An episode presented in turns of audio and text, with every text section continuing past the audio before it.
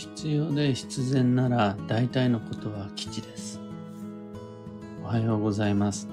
有限会社西企画、西俊久です。運をデザインする手帳、有機暦を群馬県富岡市にて制作しています。最新版の有機暦は毎年9月9日発売です。ご購入窓口のリンクを放送内容欄に貼り付けておきます。で、このラジオ、聞く暦では毎朝10分の暦レッスンをお届けしています。今朝は、必要性と必然性、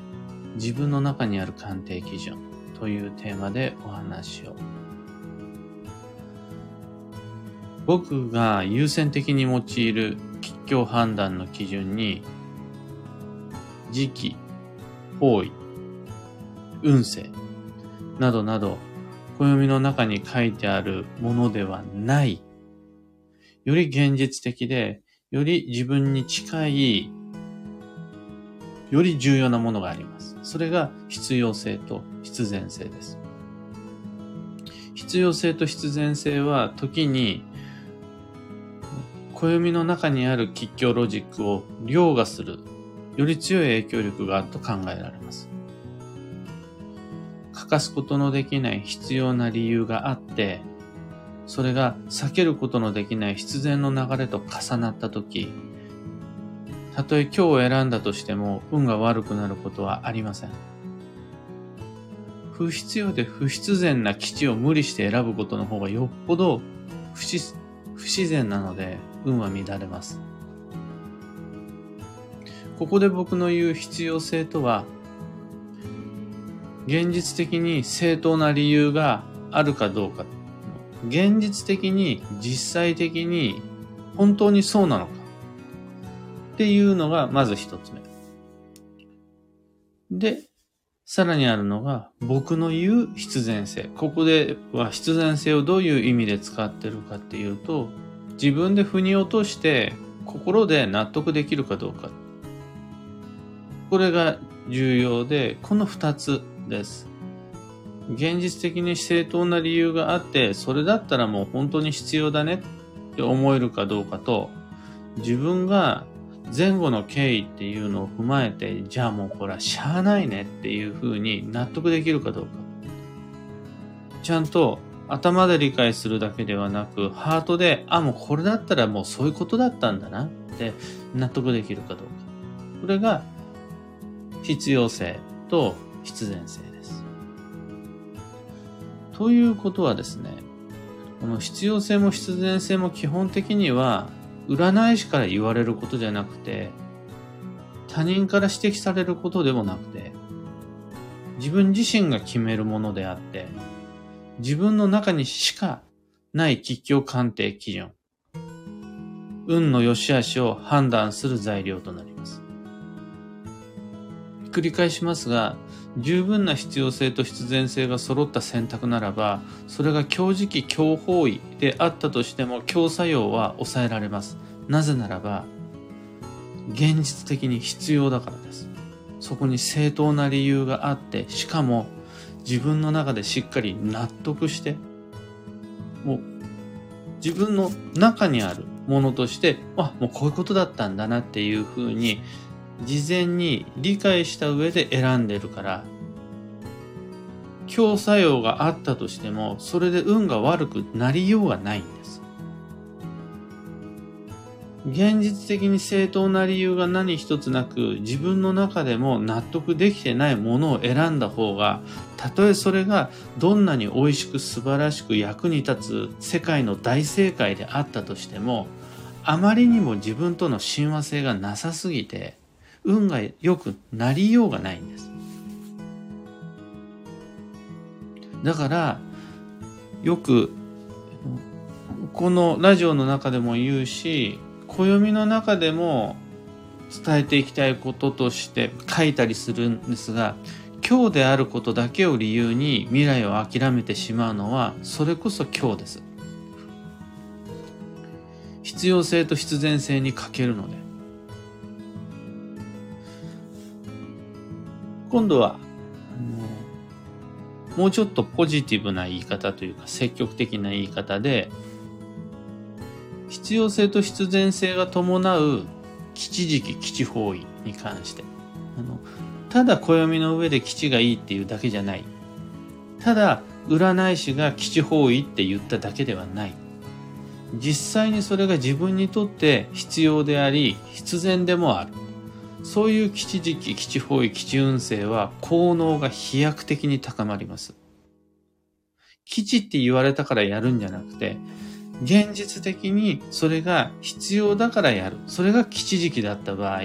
その効能って足し算じゃなく掛け算になります。ただ暦に基地方位って書いてあるだけじゃなくて、そこに自分が行きたかった。そこにしかない経験、知見があった。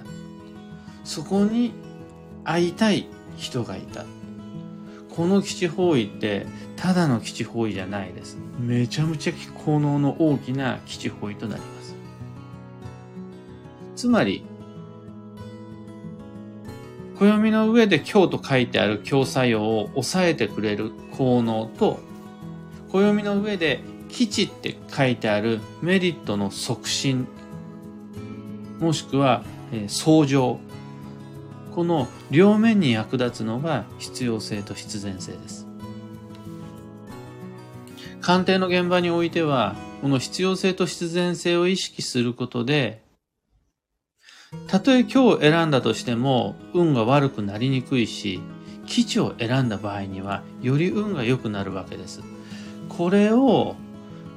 もうめちゃくちゃ重視してます。僕が鑑定の現場においてやるこ、やる作業なんてもう本当にこれです。で、吉凶は暦を見れば書いてあるので、僕でもわかるし、みんなもわかる。実は、運のあのベタな吉凶情報、いかにも占いっぽいような基地今日の情報って、占い師の占有財産じゃなくて、みんなの共有財産なんです。全部書いてあることですから、暦に。国立天文台が調べて教え、事前に教えてくれることなので、かい、もうわかるんです。みんなのものです。一方で、この必要性と必然性っていうのは暦の中に書いてないんですよ。場合によっては、あの、当人が意識できていない場合は、自分にさえわからないことだったりするんです。でもそれの方が、より強く未来に関わってくるっていう話なんです。今してるのは。そうすると、僕がご依頼をいただいて、もしくは、自分のために、その、運を判断しようと思ったら、暦を見て決めるっていう感じじゃないんです。ここでの必要性と必然性っていうのは何なの？そして、それと組み合わせることができる吉凶って何なの？っていうのを探す作業を鑑定とします。必要性と必然性っていうのは基本的に当人の中にしかないです。これによって、どの基地を選び、どの今日を避けるかっていうのは人によって変わってきます。場合によっては、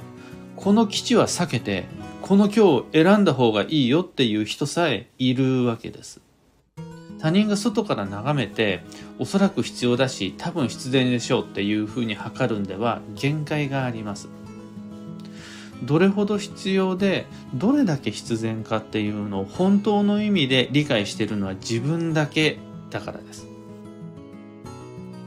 というわけで大切な運っていうのを本当の意味でちゃんと精度の高い鑑定をし未来を選んでいこうっていうふうに思ったら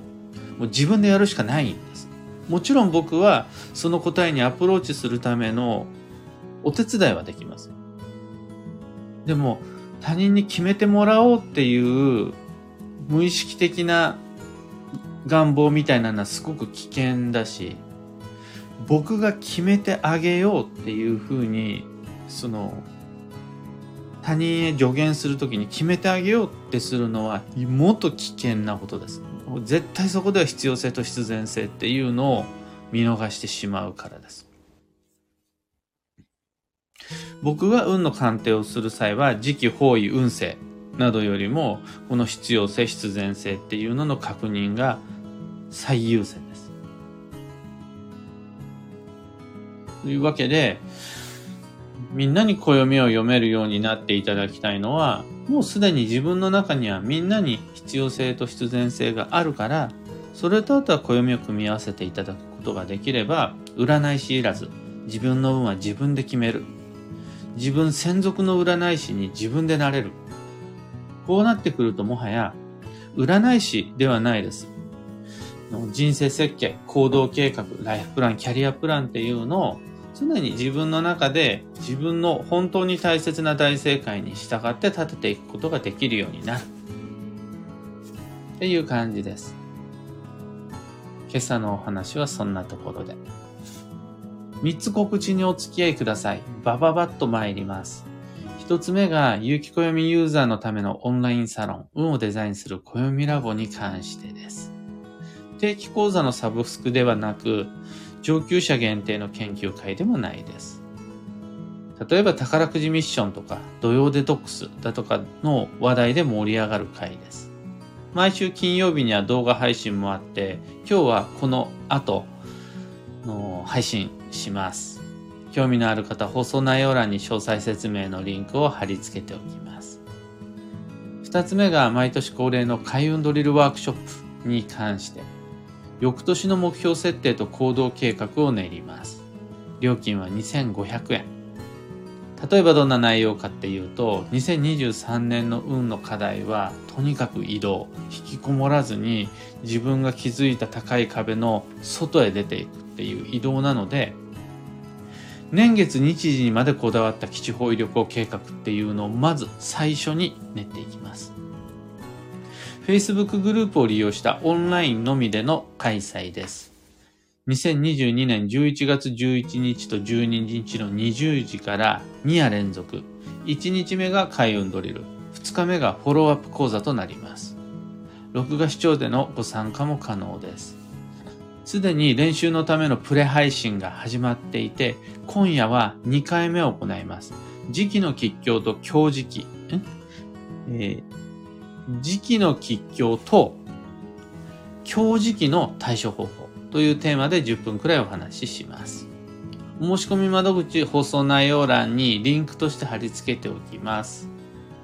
受講への不明点、不安点、疑問点あれば、ブログのコメント欄へお願いいたします。その他の窓口はありません。コメント欄にお問い合わせいただければ、僕が責任を持ってご回答します。最後にあと一つだけ。今度の日曜日、2022年11月6日日曜日に、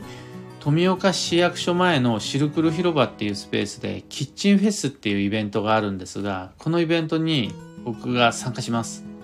僕というか、僕が錦屋と一緒に親子鑑定で参加します。西企画の親子が二人で並んで、鑑定いかがですか占いいかがですかっていう不思議な風景が面白そうで、親子鑑定っていうのをやってみます。というか、旅飽きないっていうチームでの参戦です。木製のキッチンツールとか、可愛い観葉植物、多肉植物などの販売もあります。ぜひ遊びに来てください。さて、今日という一日は、2022年10月28日金曜日助走の10月も今日入れて残り10日となりました。秋の土曜は9日目。これで半分終了です。残り半分っていうところまでやっとこ来ました。11月7日までは不安定な運勢の荒波がまだまだ続いていきます。引き続き慎重に過ごしていきましょう。そして見事荒波に飲まれてしまった時には、惜しまず、迷わず、土曜保険を購入しましょう。あ、土曜保険を開封いたしましょう。幸運のレシピは、エビ。エビチリ、エビマヨ。エビカツ、エビフライに、エビクリームコロッケ。エビグラタンだとか、エビせんであるとか、もう、エビです。もう、土曜デトックス中っていうのはいくらでも食べたいものが思いつきます。今日はエビが旬でもありますし、おすすめです。実際はね、赤い回線が基地ですね。今日のキーワードは言論、言葉にして論じる。コミュニケーションというだけじゃなくて、伝達、自己表現だけじゃなくて、思考、考えるっていうことも含めて、あらゆる場面に言語化が必要になってきます。言語化っていうのが停滞を切り開く鍵となります。以上、迷った時の目安としてご参考までに。それでは、今日もできることをできるだけ認識確認しとしさでした。いってらっしゃい。N シャンチさん、おはようございます。バンドさん、アマガエルさん、ロミさん、タカさん、おはようございます。今日はいろいろとパタパタしていましたら、すっかり配信が遅れてしまい、大変お待たせいたしました。花さん、ゆうさん、ブルースさん、ちななおさん、おはようございます。こちら、富岡のお天気は、雲とちらり青空がっていう薄曇りなのかな。それでもあの、もう暖房が欠かせないようなぐっと冷えてくる朝晩は冷え込む季節になってまいりました。でも昼はまあまあ暑いっていうね。本当に土曜っぽい何着たらいいかよくわからない一日です。中さん、おはようございます。花さん、暦だけでなく、周りのいろいろなことが気になったり、とわれ、囚われそうになったりしますが、自分が主体ですね。改めて意識します。おっしゃる通りです。ね自分が軸である、主体であるっていうのは確かに重要なんですが、運の吉凶鑑定ってなった場合、僕が注意してるのは、やりたいとか、行きたいとか、買いたいとかっていう願望があるじゃないですか。仏教ではこれ、あの煩悩って言ったりもすると思うんですが、それ以外にも、その煩悩に紐づく感情とか、あとは自己都合とかがあったりして、これは必ずしも必要性必然性とは関係ない。あの、結びついたりすることもあるんですが、必要性必然性はまた別なんですよ。実際の自分の家庭職場の現場で起こっている必要とされること自分の意識意図とは無関係に前後の流れの中でもうこれだったらしゃあないわっていう必然の流れと私の都合っていうのはまた別だったりするのでこの必要性と必然性の方を自分軸として主体にしていくことができれば、すべての選択はそれ鑑定です。だから、ある意味、超客観的、自分の頭で考える必要っていうのが一切なくなって、必要で必然だからやる。で、ここまで来たら、暦さえそこまで素直にできるようになってきたら、暦さえいらなくななるのが運です。ただ、なかなかその、人には人情がある、感情があるのは当然の話なので、マシンにはなれないので、の暦というツールも使いつつ、また、